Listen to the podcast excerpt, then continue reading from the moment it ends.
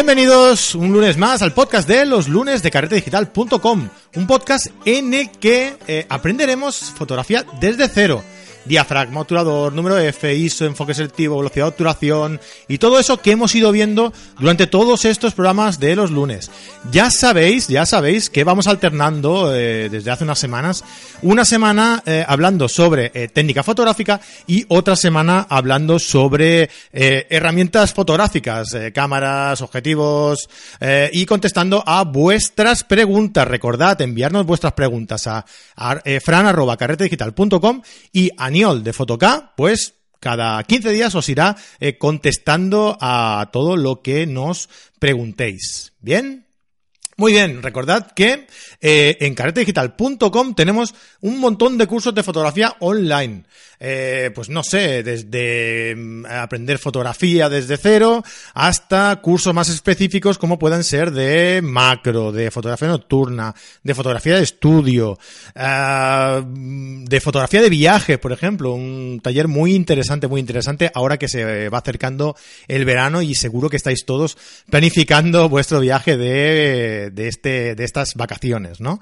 Así que ya sabéis, caretedigital.com, 10 euros al mes y más barato si os suscribís de forma semestral y un poco más barato, dos meses más barato si os suscribís de forma anual, ¿vale? Así que os esperamos en carretedigital.com, que os van a encantar estos cursos. Bien, pues hoy vamos a hablar de una cosa bastante importante que nos podemos encontrar, eh, un problema bastante habitual que nos podemos encontrar a la hora de realizar sobre todo fotografía en exteriores, ¿no? También incluso eh, en, muchas, ocasiones en fotografía de, interior, ¿no? Pero sobre todo es un problema que nos encontramos en fotografía eh, de exteriores. Hoy vamos a hablar del rango dinámico. ¿Qué es el rango dinámico? Bueno, pues muy fácil. El rango dinámico, digamos que por decirlo así rápido y resumido, es la diferencia de luminosidad que hay entre diferentes zonas de la escena que estamos fotografiando. Es decir, eh, pues nos podemos encontrar en una escena en la que hay varias zonas eh, con una iluminación diferente unas entre otras, ¿no? Y con una diferencia de luz mm, pues dependiendo de la zona, más grande entre una zona y otra de la, de la toma. Eh, dependiendo de esa diferencia, afectará en mayor o menor medida a nuestra fotografía. Bien, ¿y cómo afecta en mi fotografía el rango dinámico? Pues la diferencia de rango dinámico la contabilizamos por pasos de luz. Esos pasos pueden eh, ser a través pues, del diafragma, de la velocidad de obturación o de la ISO, o una combinación de todas ellas, como queráis, ¿no? Lo que se trata es de tener una idea de qué diferencia existe entre la zona de luces y de sombras y si nuestra cámara es capaz de salvarla. Hoy en día hay cámaras que pueden salvar hasta 15 pasos de diferencia de luz. Eh, es una pasada hoy en día las cámaras, eh, los sensores, ¿no? Lo, que pueden aguantar de ese rango. Seguramente llegue el día en el que esta diferencia no será un problema. De hecho, con este tipo de cámaras, como por ejemplo la Sony A7R3, en la que hablamos en el podcast 70, os dejo, os dejo el enlace en las notas del programa, eh, pues con esta cámara prácticamente se puede captar todo el rango en una sola fotografía, gracias también a la edición posterior, ¿no? En cualquier programa de, retoque, ¿no? Salvando, bajando un poco las luces y subiendo un poco las sombras, se puede igualar de luminosidad toda la escena con este tipo de, sensores que tiene este tipo de, cámaras fotográficas. Eh, vamos a ver en qué repercute en la foto. Imaginemos que estamos fotografiando, pues no sé, una idílica salida de sol, por ejemplo, en el que tenemos eh, el sol saliendo por el horizonte, al final de un extenso eh, zona de, mar, y unas rocas en primer plano, por ejemplo, no sé. Eh, ¿Qué haríais en esta situación? ¿En qué punto expondríais, no? ¿Qué punto tomaríais como referencia para, para exponer y que todas las zonas de la fotografía os, os salieran bien, bien de luz? Eh, en esta situación, la zona por la que está saliendo el sol tiene una luminosidad muy alta y la parte del encuadre que equivale al mar y las rocas eh, más alejadas de donde está saliendo el sol, pues está prácticamente en sombra. Eh, quizás puedan haber, pues no sé, a lo mejor unos 18 o 20 pasos de luz de diferencia, ¿no?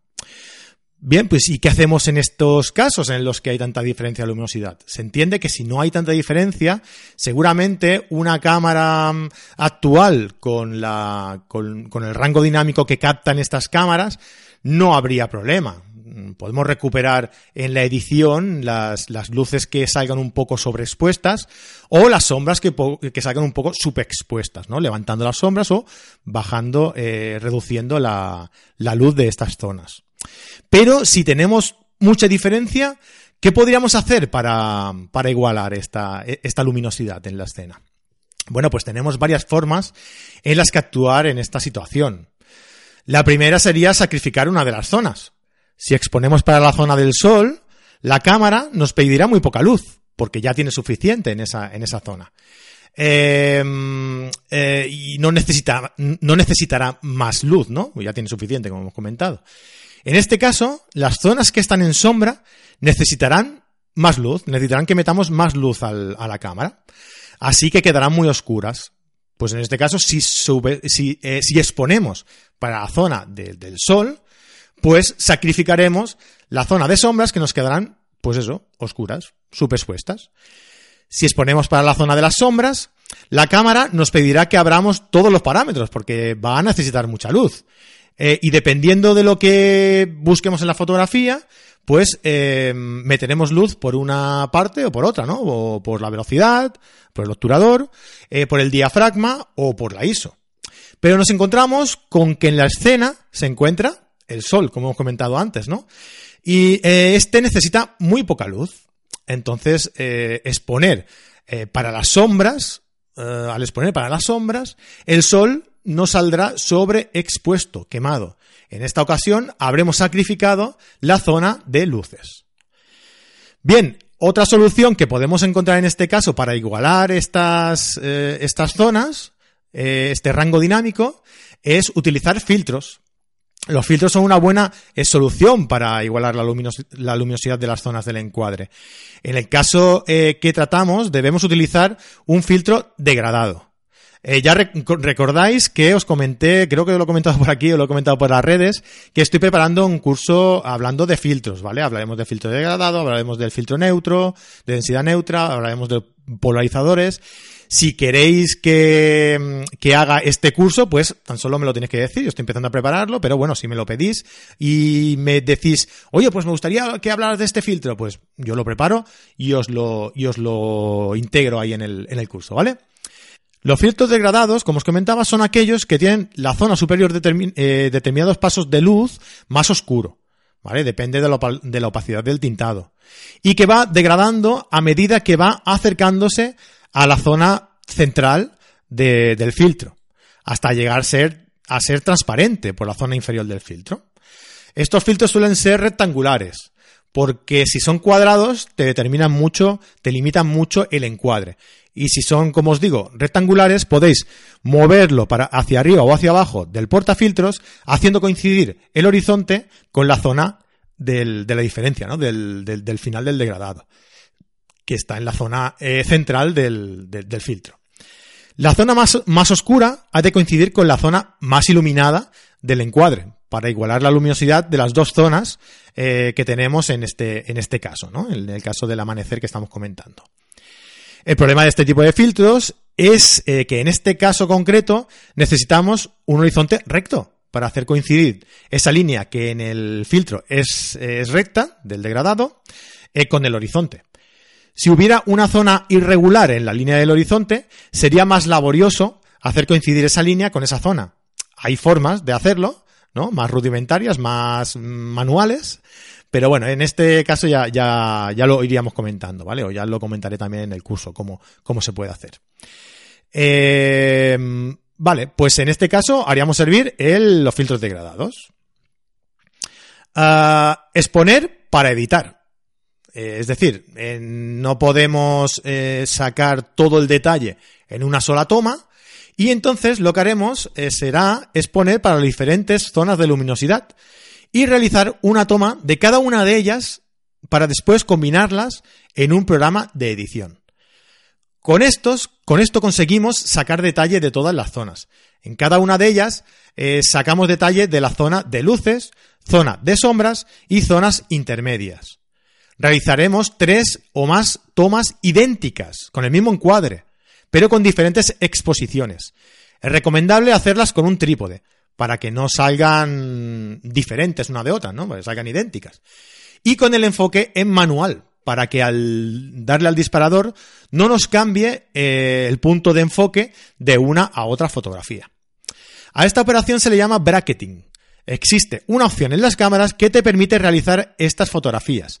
Se le ha de insertar en esta opción de la cámara el número de tomas que quieres realizar y con qué diferencia de exposición quieres realizar estas fotografías. Después de estas indicaciones, tan solo hay que presionar el disparador y la cámara se ocupa de cambiar los parámetros en las siguientes fotografías que le hayas indicado y tomando como referencia los parámetros con los que hayas realizado la primera fotografía. Es decir, si yo le digo que quiero que me haga tres fotografías con una diferencia de un paso de exposición a través de la velocidad de obturación, por ejemplo, yo tendré las tres próximas fotografías eh, en la que la cámara me determinará ese cambio de parámetro en la velocidad de obturación en cada una de las fotografías. Es decir, me realizará una fotografía con una diferencia que nosotros le hayamos indicado de exposición, otra con otra menos y otra pues con lo que le hayamos dicho. Estas fotografías las combinaremos eh, previamente, posteriormente, perdón, en un programa de edición, como puede ser Photoshop o Lightroom o programas que hay eh, destinados específicamente a este fin. Eh, y el programa se encargará de juntarlas y sacar el detalle expuesto en cada una de las tomas y combinarlos en una sola fotografía. Después, esa fotografía nosotros la cogeremos como referencia para editar y para ya pues darle más contraste, darle más luz, más saturación y lo que nosotros veamos que necesita esa fotografía. Lo que logramos con esta operación es tener esa fotografía con todas las zonas correctamente expuestas, con detalle, sin blancos sobreexpuestos o sombras subexpuestas.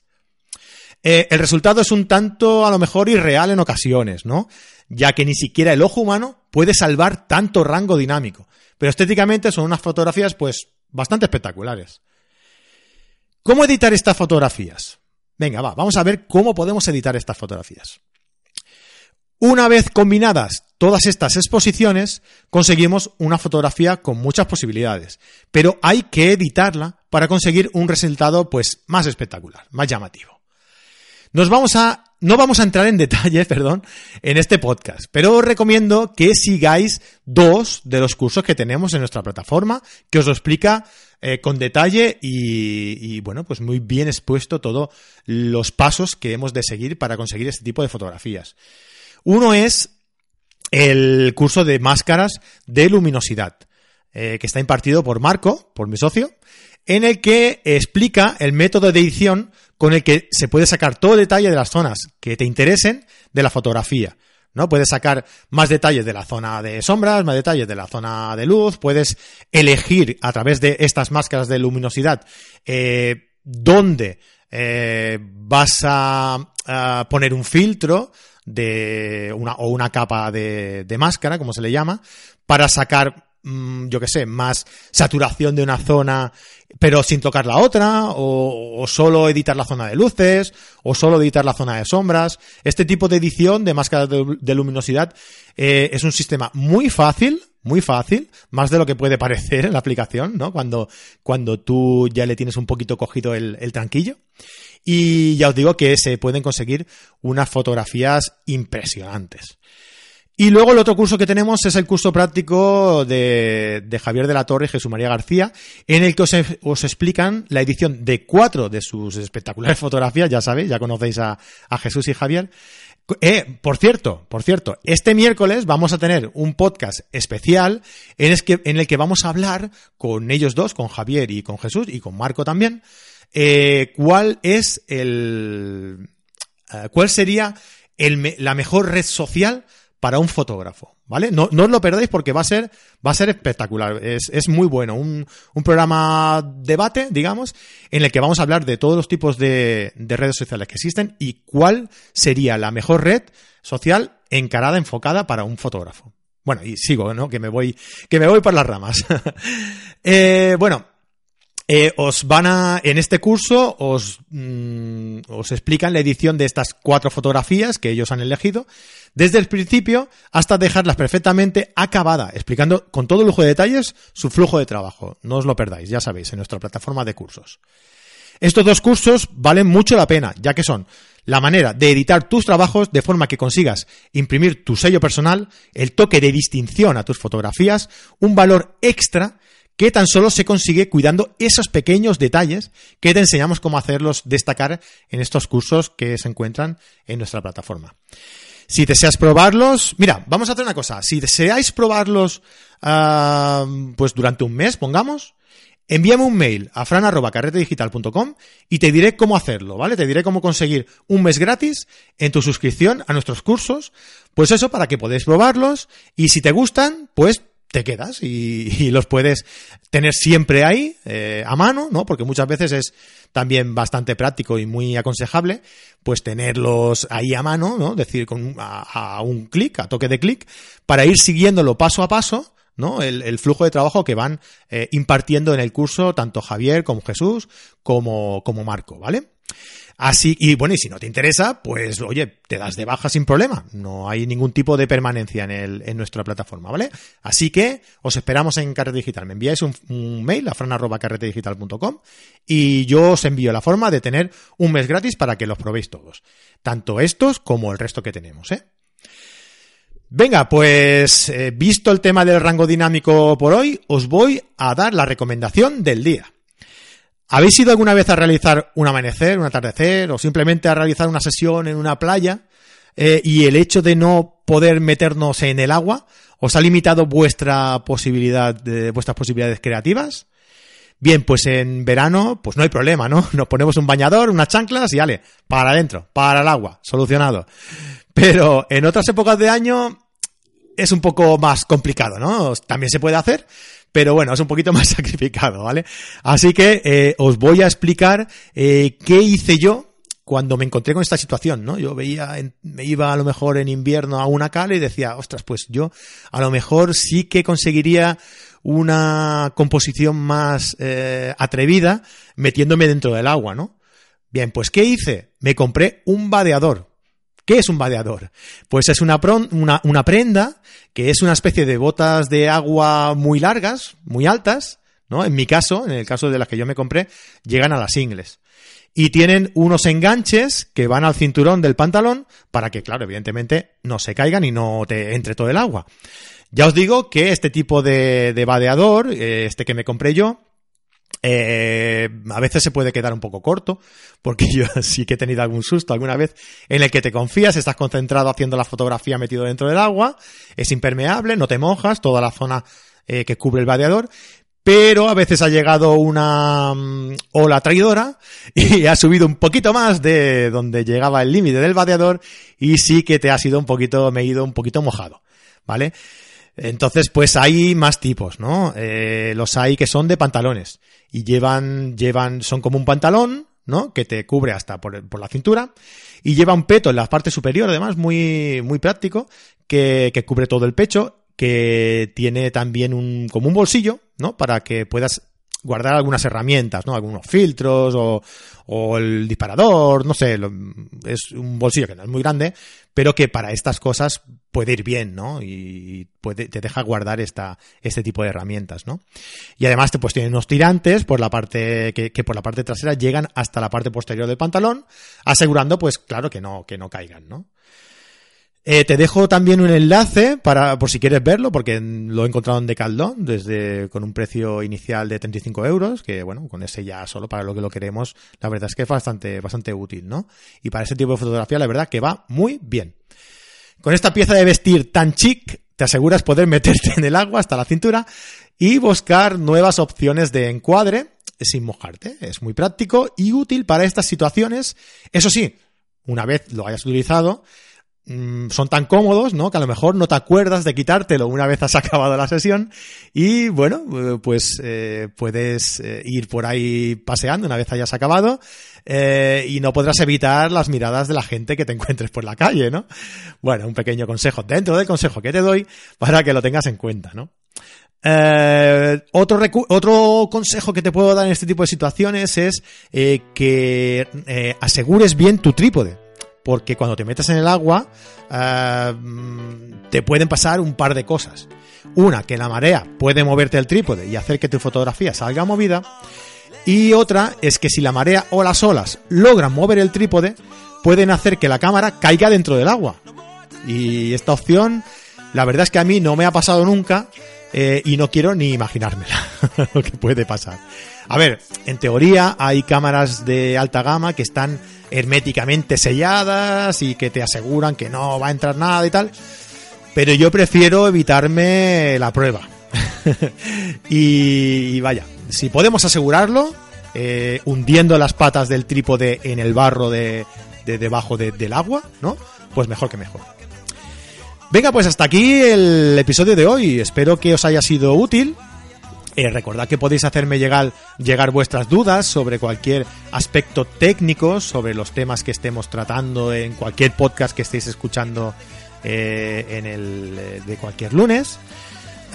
y enviadme estas dudas al mail fran.carretedigital.com, igual que lo que os he comentado antes, ¿no? Que si queréis probar nuestros cursos durante un mail, durante un mes, mail no, durante un mes, pues podéis también enviármelo al mail a fran.carretedigital.com y vuestras dudas sobre cacharreo también, ¿vale? Que, lo, que los trataremos cada 15 días con Aniol de Photocap. Y para acabar, agradeceros mucho vuestros comentarios y me gustas en iBox y vuestras reseñas y valoraciones de 5 estrellas en iTunes, que tanto nos ayudan a mejorar y a llegar a mucha más gente. Bueno amigos y amigas, nos vemos la semana que viene. Que paséis una feliz semana y muchas fotos. Adeu, adeu.